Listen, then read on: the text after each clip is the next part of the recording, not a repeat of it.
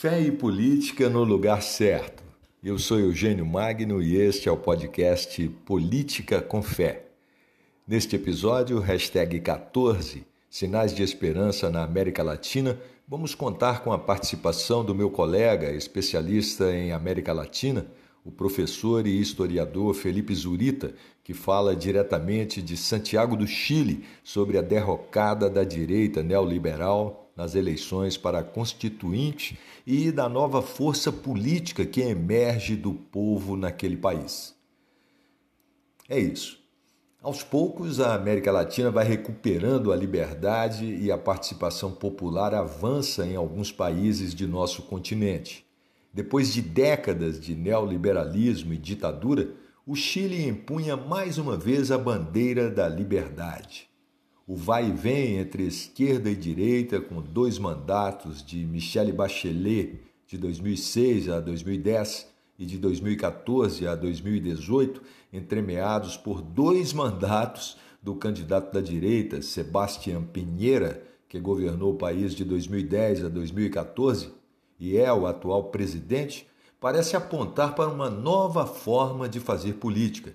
Pelo menos é o que foi demonstrado nas últimas eleições para delegados constituintes, onde os candidatos independentes obtiveram uma grande e significativa vitória sobre os partidos tradicionais e, especialmente, sobre a direita de Pinheira, que tem feito um governo desastroso e perdeu o apoio dos próprios eleitores, elegendo apenas 37 dos 155 delegados. Os resultados deixaram a direita chilena longe de um terço dos, dele dos delegados, que seria o mínimo necessário para que tivesse a possibilidade de vetar artigos constitucionais. Mas quem vai nos dar mais detalhes sobre essas eleições é Felipe Zurita, que fala direto de Santiago do Chile.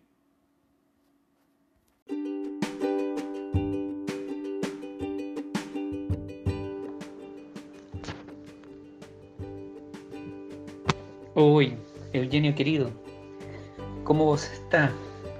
Espero que muito bem aí com, com a família, né? Acabo de escutar o podcast número 13 da impostura digital, gostei muito, muito importante, né? Ter uma, um olhar aí eh, atento e crítico de todo este mundo novo, de todo este mundo artificial, né? Que hoy es muy influyente en, la forma en que la gente se imagina actúa en el mundo. ¿ah? Agradezco ahí mucho su, su saludo también. Muito obrigado. Eu fico muito contento, muito feliz de, de acompanhar aí este trabalho bonito que você está fazendo. Assim que mis, mis agradecimentos são para você sempre. E, e as felicitações, porque eu acho que você faz aí um, um trabalho bem aprimorado, bem, bem delicado, bem claro, eh, que eu acho que é muito relevante. Assim que parabéns e obrigado aí por, saludo para, para todo mundo acá. Sobre as eleições, nossa, meu caro, foram muito interessantes. Primeiro se escogiam vários tipos de representantes. Se escogiam os 50, 155 representantes para la constituyente,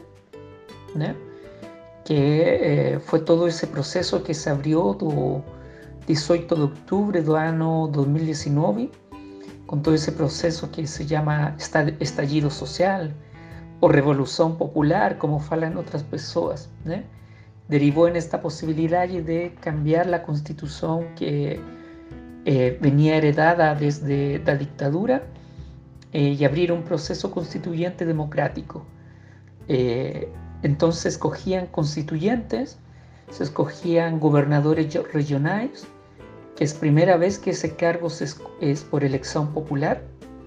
Eh, Chile no es un país federal como Brasil, mas tiene ahí una distribución territorial con autoridades que generalmente eran nomeadas pelo mismo poder ejecutivo.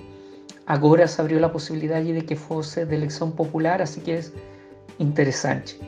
Também se escolhiam eh, prefeitos e concejales que aí compõem o conselho municipal. Eh, bom, y en todas estas elecciones eh, la votación de izquierda, la centro-izquierda, fue muy expresiva. Allende eh, fue una elección que se hizo en dos días por cuestiones sanitarias, con, con objetivo de evitar que fuese en un único día y, y gerase aglomeraciones. De fato, originalmente la elección era no mes de abril, mas en abril eh, números de infectados pelo Covid fueron muy altos, entonces se postergó un mes y en dos días. Entonces era una gran elección. Gente tenía que escoger cuatro tipos de representantes y con papeletas diferentes y con papeletas con muchas alternativas. Por ejemplo, en, mi, eh, en el local que votaba, en el caso los concejales que componen el Consejo Municipal, tenía perto de 80 alternativas. Entonces era un, papelón grande así. Eso hizo un poco más compleja la elección. Y bueno, eh, como eran dos días o, día sábado, fue poca gente a votar porque la gente tenía mucha desconfianza sobre la seguridad y el proceso de elección. Eh, los, votos, las urnas, son todas de papel ainda no Chile, entonces iban a ficar selladas y guardadas dentro de los locales de votación, que son mayoritariamente escuelas, eh, bajo la protección de las Fuerzas Armadas.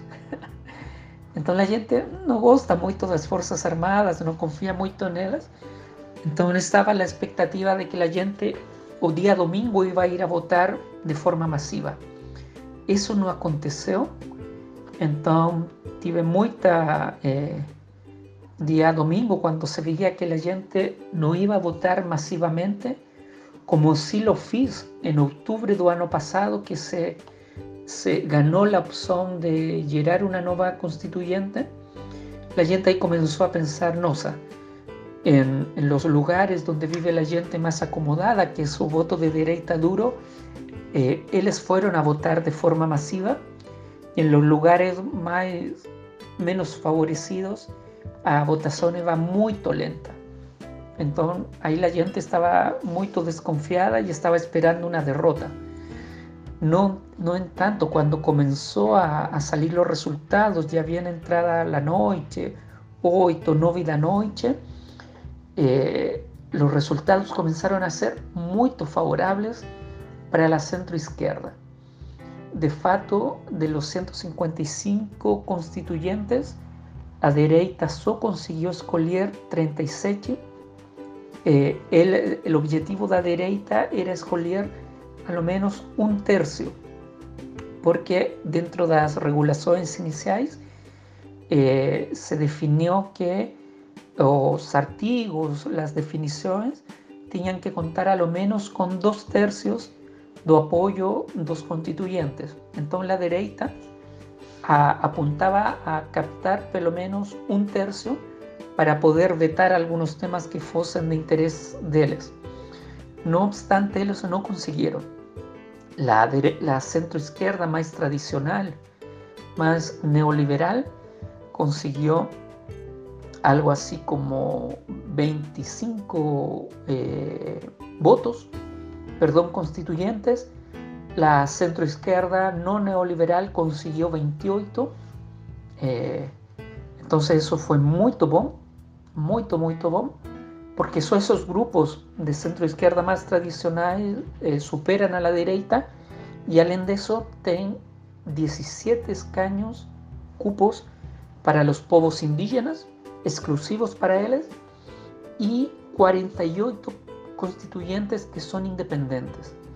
Eso fue la, o fenómeno más potente porque en el fondo eh, ellos fueron por fuera de todo apoyo de partidos, hay un rechazo bien importante a los partidos tradicionales, tanto de centro derecha como de centro izquierda, y mucha desconfianza.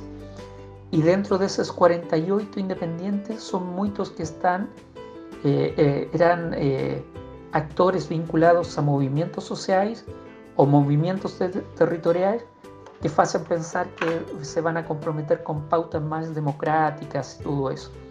Entonces ahí se abre un espacio de posibilidad y bien importante eh, en torno a cómo todos estos grupos van a conseguir articularse. Y, bueno, eh, eso con la constituyente entonces va a estar muy interesante.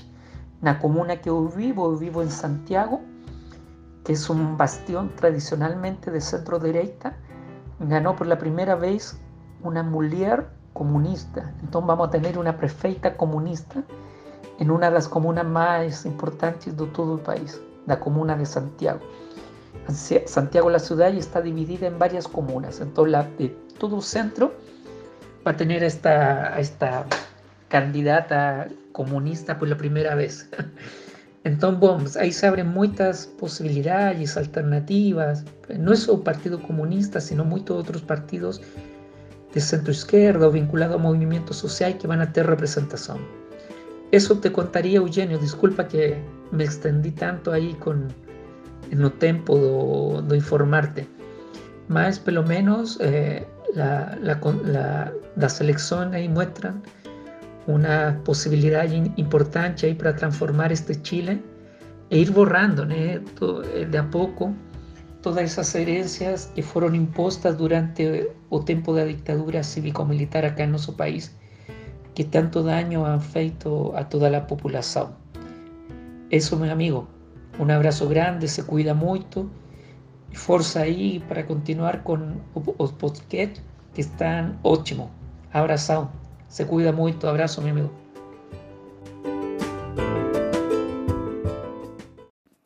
Hashtag 14. Sinais de Esperança na América Latina foi o episódio da vez com a participação do professor e historiador chileno Felipe Zurita. Meu nome é Eugênio Magno e este é o Política com Fé, o podcast que educa para que não haja mais tantos analfabetos políticos no Brasil. Recebam meu abraço e meus votos de paz. Eu volto com um novo episódio no dia 15 de junho. Até lá!